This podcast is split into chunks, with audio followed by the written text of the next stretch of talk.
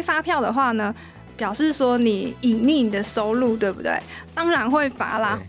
呃，我们依照这个呃法令来说的话，哈，如果说这个呃漏开统一发票，或是与统一发票上面短开销售额的话呢，呃，这个应就短漏开销售额按规定的税率呢，啊、呃，处以五倍以下的罚款。那当然处罚金额不得超过新台币一百万元。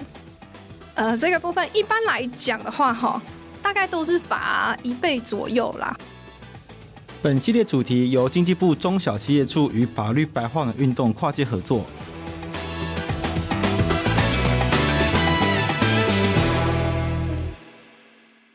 要当合格守法的企业，遵守开立发票的规定至关重要。但是开立发票的细节非常繁杂，一不小心可能就会造成疏漏，甚至会被罚款，常常会造成大家许多的困扰。而许多初创企业常常搞不清楚许多开立发票的细节，例如什么是应税，什么是免税，开错了该怎么办，非常头痛。法白有熟人会计帮忙指点，才能够避免很多错误。但如果是刚出来创业的人，一边要单打独斗，一边又要烦恼开立发票的问题，真的会很伤脑筋，因此在这期节目，我们很荣幸可以邀请到曾如平会计师跟我们分享中小企业必须要知道的发票开立常见问题，希望能让各位听众朋友能在收听的过程中了解到开立发票的重要细节，减少未来错误的产生，也能让我们学习到很多跟发票有关的知识。让我们欢迎曾如平曾会计师。呃，Hello，大家好，我是曾如平会计师。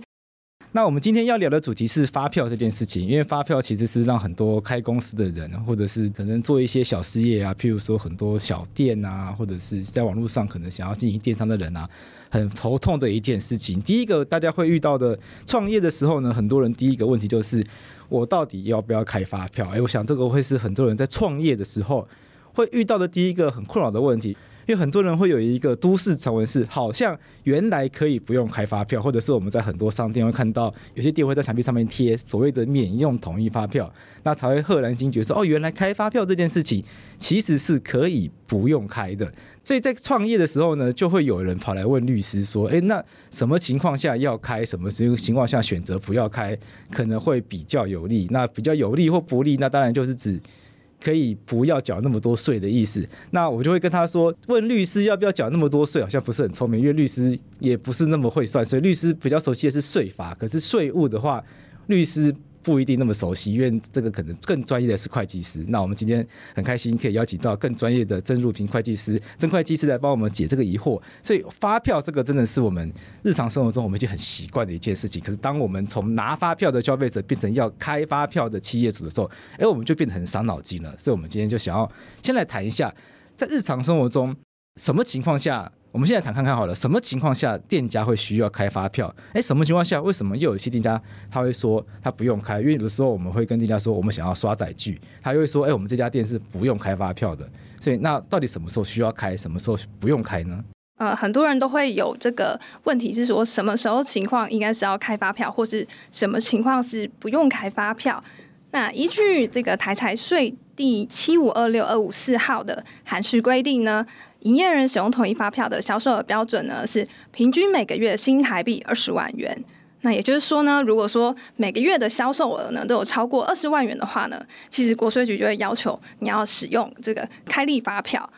如果说呢有一些就是中小企业主，好，他开的是一些小吃店、面店，呃，卖的这些呃食物啊，哈，可能就是比如说金额不是很高的，一百块上下之类这种，他们也许就是达不到这个。每月的营收二十万元的标准，那这个时候呢，他们就会被归类成小规模的营业人。好，那他们的就是采用这个小规模的收据就可以喽。小规模的营业额是是指，因为他他就是用这个二十万作为标准。呃，就是每个月它的营业额有没有超过二十万？好，那如果说没有的话呢，国税局它就是会用这个核定课征，它会呢到这个店家的这个商店里面来去看，说每个呃品项的价钱、啊，还有你的这个营业的区域范围，然后它其实会大概试算一下。估算一下，说，哎，你每个月的这个营收是大概就是有没有超过二十万？那如果没有超过二十万，他可能就会用十万块哦，十五万块哦来去这个核定课征营业税的部分。那小规模营业人的这个营业税率哈，核定课征的营业税率比较少啊，是一 percent 这样子。那这样子来看的话。我们在创业的时候，如果选择不要用开发票的方式的话，是不是会比较划算？因为税率就一趴，然后也不会需要去做这个记账这件事情。有些人会有这样的观念，因为我不用开发票，所以我就只要用一个核定课征的方式来去做这个税务报账的这件事情。呃，其实这个是就是看情况而定了哈。这个问题它的答案呢，呃，是不一定的。好，因为呢，就是如果说是小规模营业人，那他每个月其实，假如国税局到他的这个店里的当下呢，他去核定说，哦，你每个月的销售额可能是十五万或十万，好，那呃，只要用这个呃十五万或十万的一趴去课征营业税，好，那可是你每个月的这个营收呢是固定的，如果呢你这个月是三万哦五万。你还是用十万、十五万来，就是课征你的营业税。好，但是呢，如果说你是采用开发票的，它虽然是五趴，可是你开多少算多少。会计师的意思是说，如果是用免开发票的情况下，国税局核定了每个月用十五万来算，那不管你实际营收是多少，你都要用十五万来报税。没有错的。所以假设这个月可能疫情来了，因为前一阵子疫情很严重，可能。三级警戒期间，你就一定没有收入嘛？对。按照国税局理论上，假设没有特殊的处理的话，也还是十五万、十五万、十五万的方式来课税。没有错，因为它就是固定，因为它就是说这个简便课征哈，它就是用一个固定额来计算这个税率这样子。OK，所以没有开发票的情况下，如果选择没有开发票的这种报税方式，其实不一定会比较划算，还是要看自己的状况。呃，对，不一定，但是。基本上啦，如果有一些人他们开这个小吃店，假设就是刚好国税局一开始去呢是呃看到他店里的经营状况才刚开始起步，那国税局可能就和他是十万十五万，可实际上他也许是十八万，那他其实就有一点就是啊，就会有点赚到的感觉。对，他就是因为国税局还是用定额的核核客去课征嘛，除非国税局呃发现他就是，比如说有很多这个外送平台的订单，那推算下来就是其实已经超过二十万。像昨天就是有一个客户，他就很困扰，他就问我说，呃，就是国税局开始在问他说他要不要开发票，因为他原本其实是用小规模的收据是不用开发票的，然后那当然是国税局可能因为。做了太多的这个外送平台，从外送平台已经掌握到它这个税基的部分，所以感觉上它已经有达到这个呃，就是营业额超过二十万的标准，所以国税就约他去谈一谈这样子，约去喝茶。对对对对，所以国税局他们会从其他的方式去侦测你这间餐厅、小吃店业绩有在成长。没有错，他可能会透过，就是因为外送平台，其实他是可以去跟他们要到资料的，好，或者是说他就会真的在你的店里，然后大家看你的这个价格，然后他就数你的这个人流，他乘一乘，看是不是有超过二十万这样子。听说国税局有一些标准，假设这间店他所谓的人潮很多，多到用号码牌的话，他就会觉得你有可能是已经超过二十万。没有错，因为这很容易推算嘛。他到你店里面看一下你的店的单价，然后比如说一个小时，好，你可能就有呃有有多多少人呢？一百人，那这样子你的店的单价就是计算一下，然后再乘以这个天数哦，就很容易计算出来超过二十万。然后一小时一百人，就算只是卖个包子好了，可是很多天，然后一天卖十小时，这样也很容易超过二十万。那个是推算的出来的，是非常容易推算出来的。所以国税局其实盯得很紧。呃，主要是如果说没有什么名的店家，他们可能也不会特别的主动去呃，就是看有没有成长这件事情。但是呢，有呃两个情况，一个情况是刚好遇到有人检举啊、呃，像昨天的那个客户，他就是说有人检举啦，就是有人检举他，所以国税局就去查。那他本来也是合法的，因为他就是用小规模的这个收据，他并不是不合法的，那只是说。国税局要判断说他到底有没有每个月超过二十万。那如果说你呃不是稳定每个月超过二十万，然后，你只是忽然某一个月超过二十万，其实你是可以去跟国税局去跟他们就是沟通一下的。对，OK。会一开始聊这么多，是因为我想要先跟大家聊一下，就是要不要开发票这个选择，因为这个是我很常被问到的问题。然后我也觉得对我来说很难回答，因为我我也想要知道其中的这个眉眉角角，而且我也曾经这我自己身为消费者，我有遇过这种有趣的改变啊。像台东乡下有一个很有名的包子店，就是小时候去都没有开发票，可有一年回去突然开始开发票，我觉得这么偏僻的地方的一个包子店，难怪你刚刚会提到包子，因为他在台东的东河，就东河是一个蛮算是蛮偏僻的地方。我好像知道那一家，因为它非常的有名。然后你你网络上 Google 就是到那个地方，就是一定要买那个包子。对，所以它就是属于呃，就是一种是被检举，那一种是它非常的有名，是呃网红店哈，或者是它是一个很就是很红的店，那观光的人都会去的，像这个。包子它就是属于这样子的呃这个案例啊哈，那国税局就会知道，它就这么红，这么多人，它一定就是超过二十万，这不可能，业绩不可能低于二十万的。对对，说不定其实是都是一百万。对，OK，所以所以这个部分还是。开不开发票，其实还是要看大家自己的情况而定。那大家有需要的话，还是可以咨询会计师来做更精确的判断。不过反过来，刚刚我们是站在这个店家的立场来讨论啊。反过来站在消费者的立场，我们拿消费者拿发票有一个很重要的理由是我们要拿奖金嘛，因为每两个月我们就会政府就会开一次奖，然后大家可以去兑奖。那像我这个月就很倒霉，我就都没有中奖，我已经好几个月好几次没有中奖这样子。不过从会计师的观点来看，可不可以跟大家分享？哎，为什么政府要？要求企业开发票，而且还要去大费周章的弄了一个像彩券一样兑奖活动来鼓励消费者领发票来兑奖。因为我们出国玩的时候，我们会发现，印象中日本啊或者美国他们的 receipt invoice 好像没有这种发票兑奖的活动，印象中比较没有这样子的印象，或许有。如果听众朋友有不同的经验的话，可以再跟我说。但我自己印象中，就是我记出国玩的时候，他们店家各种发票通常都是薄薄的一张，很像 ATM 印出来的那种纸，然后我们通常都会直接丢掉，因为不会有任何的没有要做账的话，通常没有任何的太多意义啦。那台湾的发票才比较特别，还可以兑奖。为什么我们的政府要去鼓励消费者拿发票，然后要求企业一定要开发票？这个问题的话，其实我我。也觉得蛮有趣的。那我其实有网络上查一下资料哈。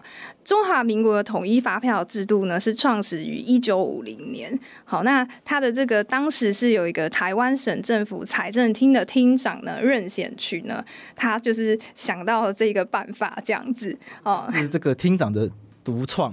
对，然后呢，他就是呃想要就是借由民众中奖的预期呢，好就可以这个。防止店家来逃税。好，我们刚刚就是呃，主持人有讲到这个美国跟日本啊，我我在想说，是不是他们就是对于这个税源税基的掌控，其实是比较呃能够掌控得到的。好，比如说嗯，他们就是直接用银行的金流哈来做掌控，可能大部分。但是在台湾的话，其实我觉得过去然后我们收现的这个部分，其实。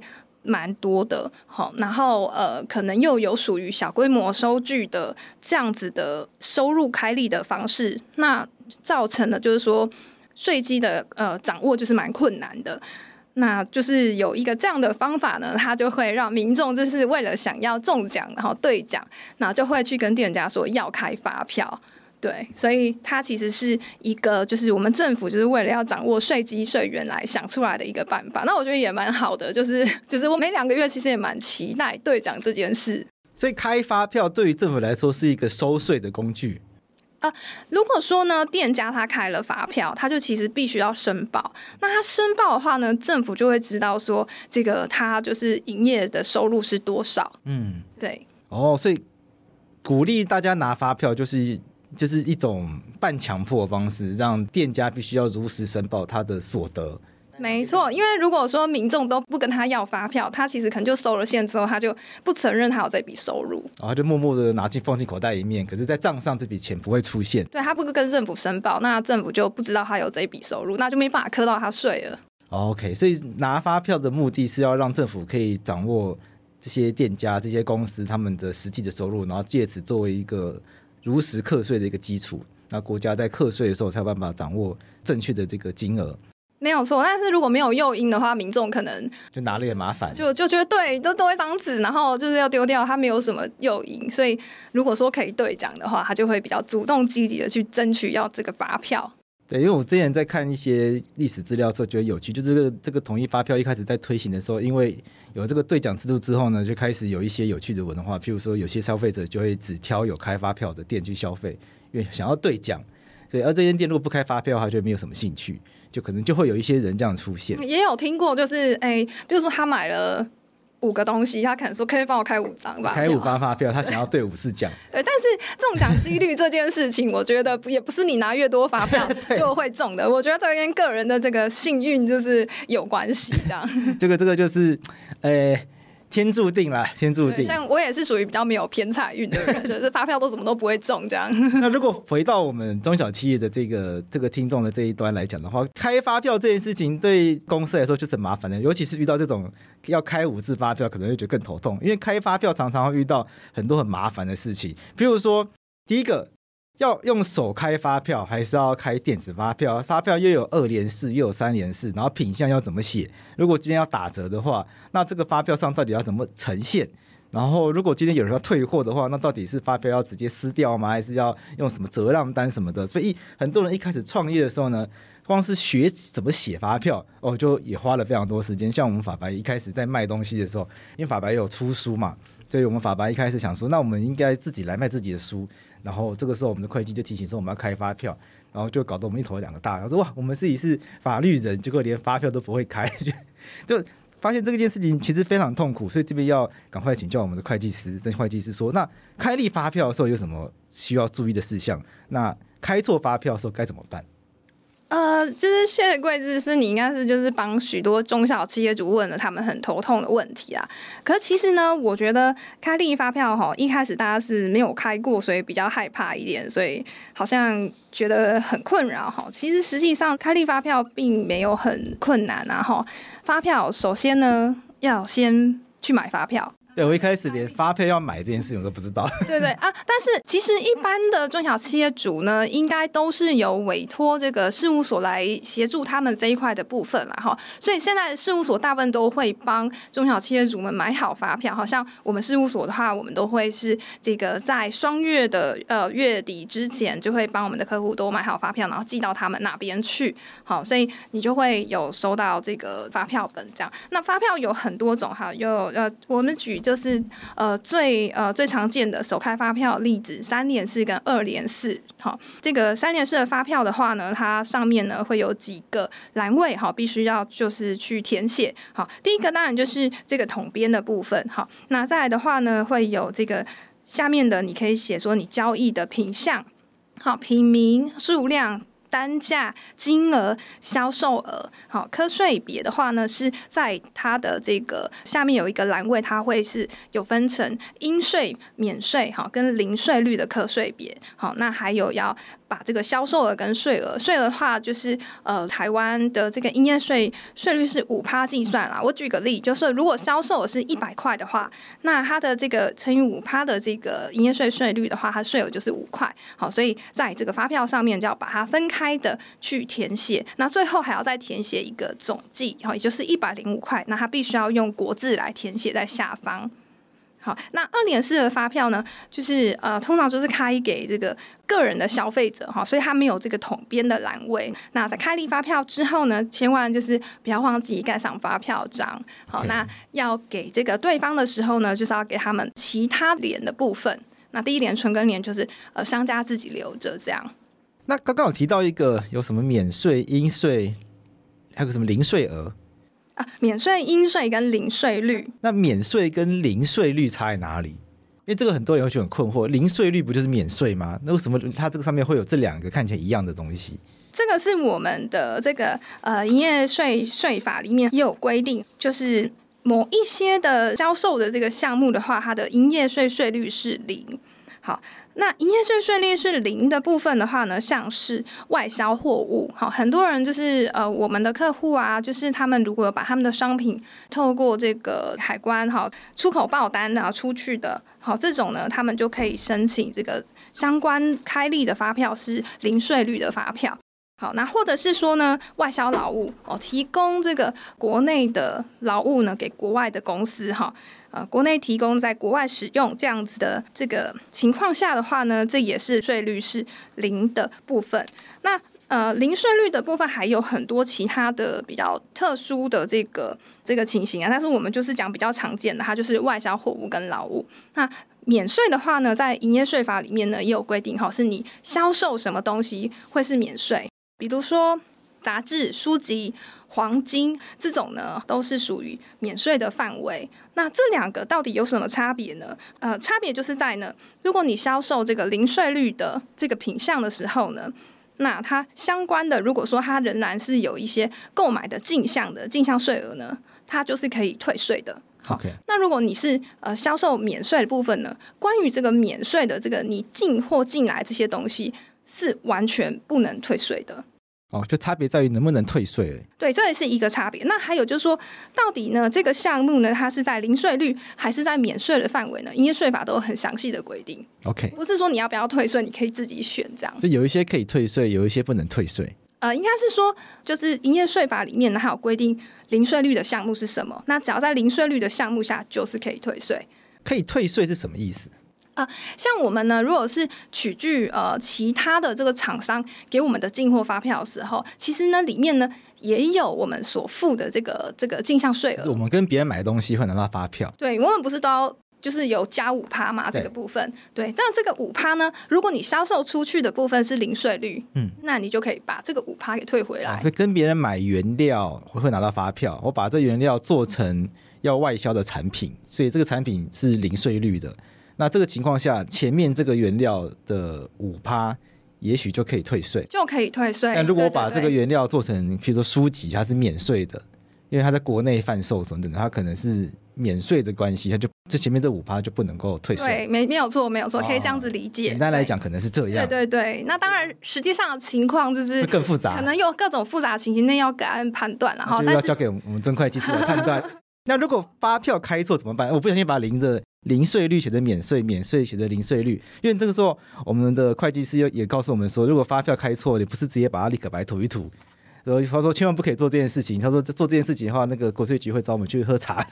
他说绝对不可以做这件事情。那这做该怎么办？他说也不能够直接撕掉，因为那个纸本的那个发票它其实是一叠，要一张一张一张往下写，而且每一张都有编号。他说这个编号要连续。很多人想说那写错，那是不是就直接撕掉揉揉丢掉？他说也不可以这样。那这个到底该怎么办才好？呃，其实呢，如果说就是发票开立错误的话了哈，那依照这个统一发票的使用办法呢，其实呢是要这个重新开立的，我们必须要作废重新开立。好，那作废的话呢，就是我们一般呢都会请我们的客户呢，就是写错的话，因为刚刚有讲到说，呃，比如说三联式的发票，它有后面有两联要给这个客户嘛。那如果你今天作废了，那你那两联就也不能给客户，你必须要收回来。好，那就是要把这个三联都钉好，钉在一起。那我们为了区别的话，我们会请客户在上面就是呃盖作废章，好，或是写作废，那就是一定要作废重开这样。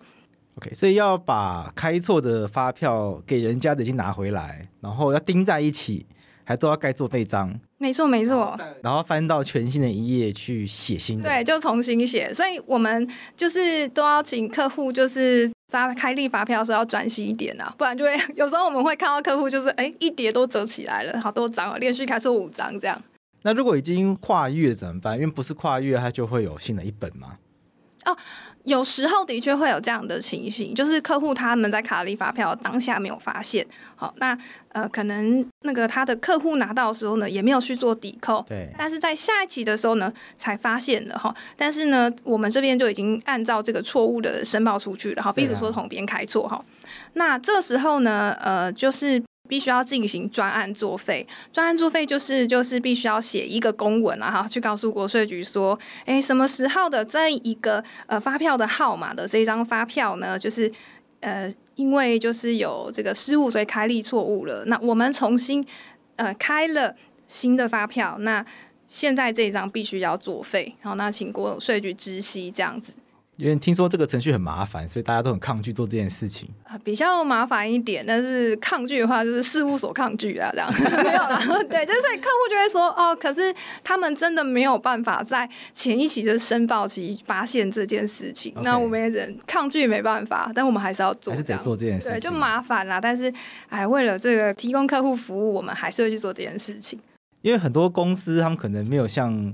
你们的客户一样，有请专业的会计师处理。很多公司可能是自己内部的会计人员处理，那他们可能就会觉得说，如果去通知国税局的话，国税局就会觉得他们常常报错账，未来会被盯上等等的，是不是会有这样子一个观念在？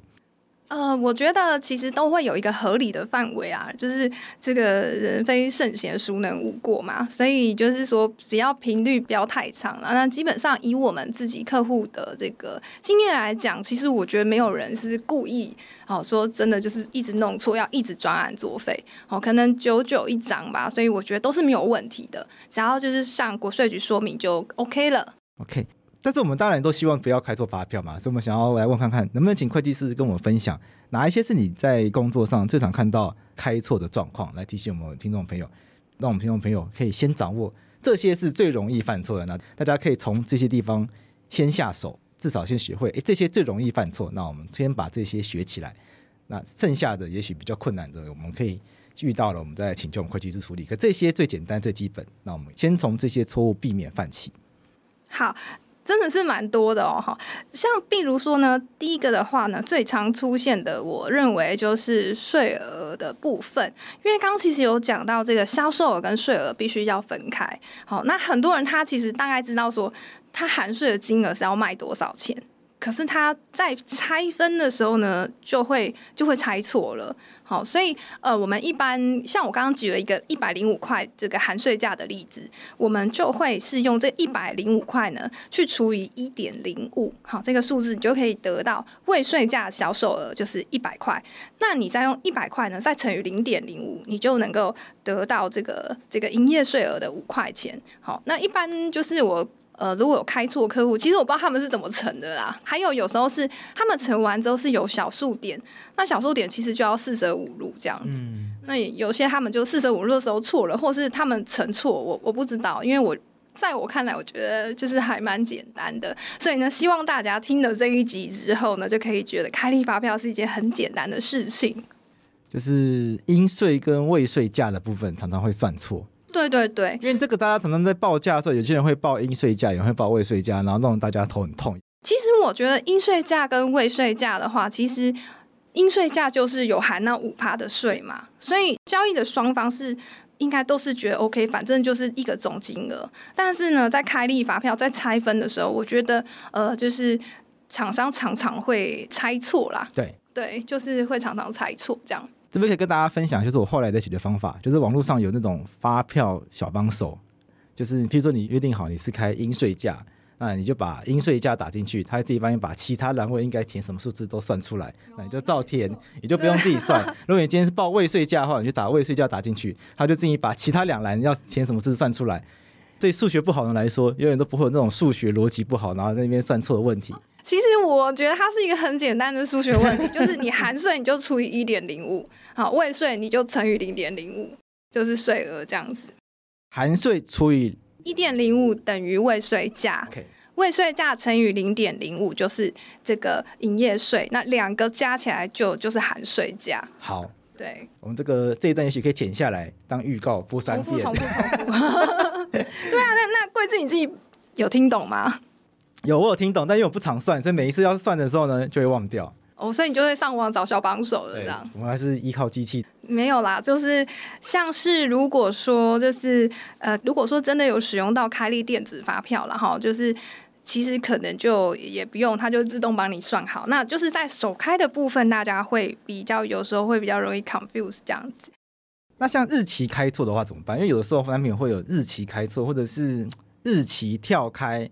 或者是有的时候会有没有照日期顺序的问题，像有一些有一些状况，可能是有一些人他可能一月一号、一月二号，然后可能下一笔交易是一月十号，然后可能过了几天之后，有人提醒他，哎，有一个一月九号的也没有开到，他就一月十号后面开了个一月九号，然后据说这样也不行，没有错，这样是不行的。可是他就会觉得很奇怪，那可是一月九号这个就真的有有这个交易啊，然后他也没有要逃漏税，他就把它写上去，就这样也会被国税局骂，可能还被罚钱。没有错，没有错，因为发票其实不能跳开，它要顺序，所以，所以就是说，呃，就是一月一号、一月二号、一月五号、一月十号，哦，就是要这样顺序。那十号你开完之后，你就不能再开一月九号了。所以这个时候呢，呃，必须要就是先有这个 sense，然后就要跟客户讲说，不行，我已经开到十号，你要不要拿十一号？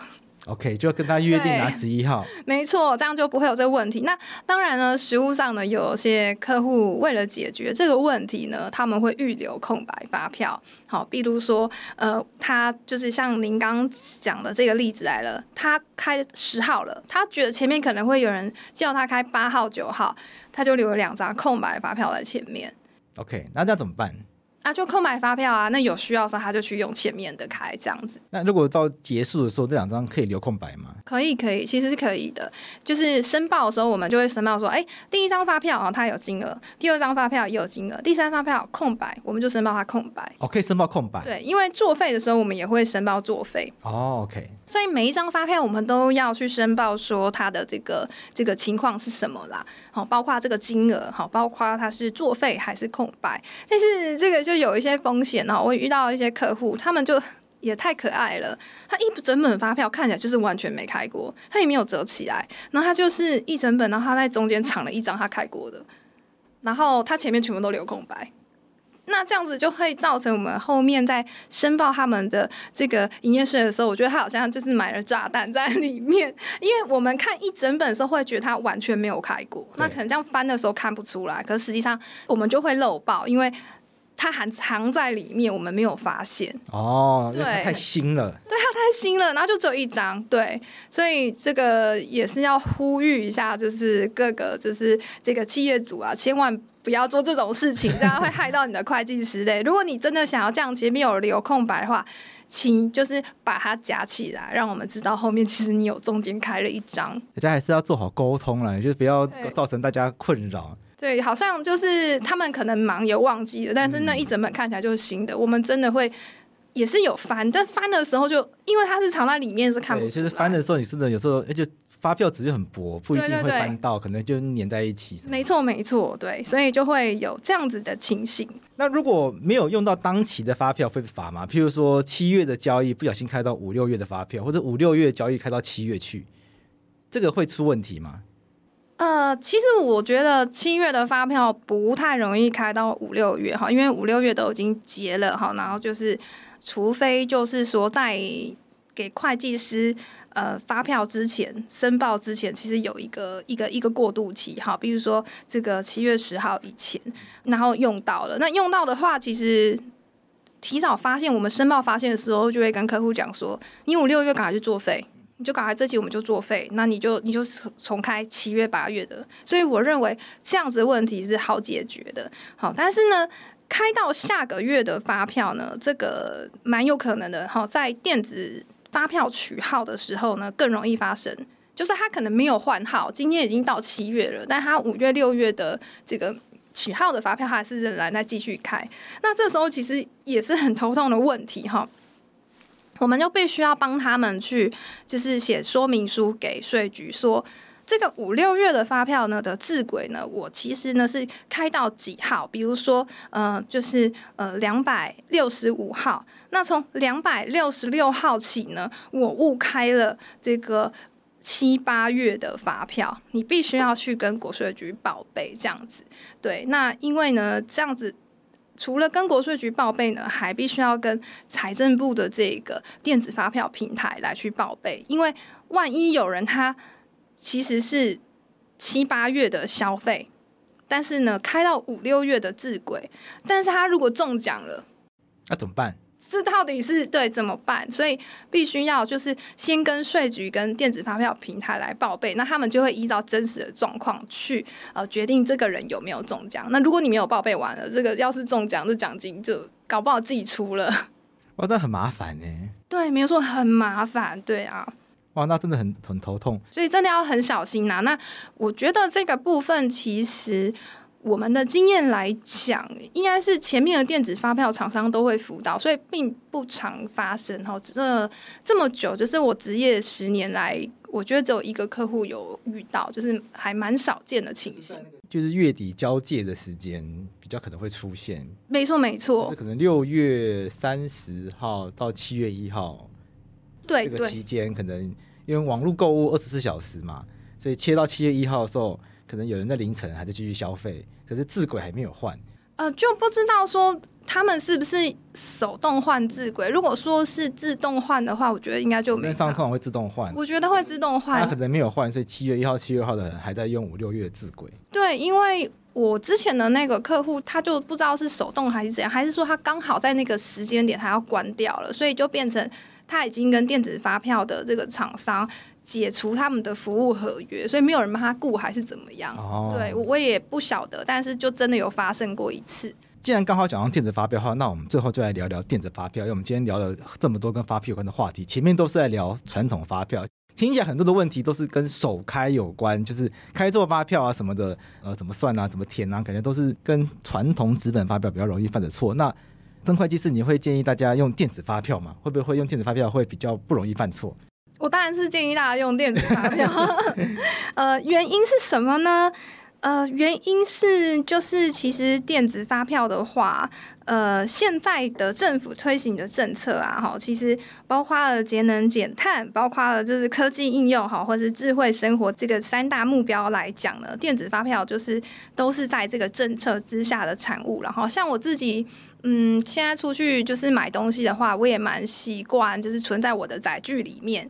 然后这个之后兑奖也会很方便，因为它会自动帮你兑奖，其实你就不用自己兑奖。如果它自动帮你兑奖，哎，你填好这个账户的话，中奖还会直接汇到你的户头。那像以前的话，都是要自己手动兑奖，虽然那也是一种乐趣啊，但是呢，兑完奖之后呢，你还可能要填写啊，去这个邮局去去领钱。那现在完全一件事就解决所有事情了，就是现在代人生活这么忙碌，这样可以节省非常多的时间。这样，嗯，那对企业来说，用电子发票。会比较省时间吗？你觉得会有差吗？呃，其实电子发票，我觉得如果可以的话呢，当然大家都要用电子发票啊。但是为什么有一些人他还是有在犹豫不用电子发票？就是因为电子发票必须要找电子发票的厂商，嗯，所以你会额外增加。一点支出，好，已经觉得已经有找事务所了，然后又还要再找电子发票厂商，哈，每个月都会有额外的支出。那对于刚创业的这些创业主，有时候他们会，呃，就是这个思考之下会觉得有点难以取舍啊。但如果说呢，你是属于这个客户的消费是非常非常频繁的，你绝对是要用电子发票，因为你怎么用手写，你怎么用手开，你你都来不及了。好像我们 很多客户。餐饮业的客户，好，绝对现在都是 POS 机含电子发票一起的。那他们一两个月可能开到六千到八千张发票，好了，那人要怎么开？人力要怎么开？对，没有错。所以，呃，其实我觉得，呃，厂商的话，就是如果说你呃遇到的这个客户是属于消费的比较频繁的，用电子发票呢，也可以比较省事，而且所有东西都设定好在里面了哈，会呃比较容易正确啦哈，犯错几率不高。但如果有一些客户呢是属于嗯月结的，一个月呢就只有一两张发票了哈。那他不一定要开，就是电子发票，其实手开的就可以了。了解，所以看企业的形态。没错，没错。以消费者为主的，可能就会比较需要。对，但如果可能是 B to B 的，可能每个月就是跟几个公司开几张发票这种的，可能就比较不需要。没错，没错，因为其实自己就可以开，你就会想说啊，不要去额外增加那些费用的负担，比较没有必要透过电脑来管理电子发票的意思。没错，但我觉得呢，就是以我们政府的这个逻辑上来讲，了哈未来他们应该就是会全部。采用就是这个电子化了哈，因为这个账务处理的部分，如果说都有电子化的话，可能也会就是呃比较增加效率。毕竟现在就是各行各业都缺工啊，我们会计师事务所也快找不到人了哈。以后谁来做这些发票哈？如果说这个有电子导入和节省我们的时间、精准我们的人力的话呢，其实也是很不错的。那我们最后来跟会计师聊一个话题，就是我们也是跟所有听众朋友来聊一下，就我们常常。听到一个很有趣的事情是漏开发票会被罚，因为漏开发票表示说我们虚报营业额。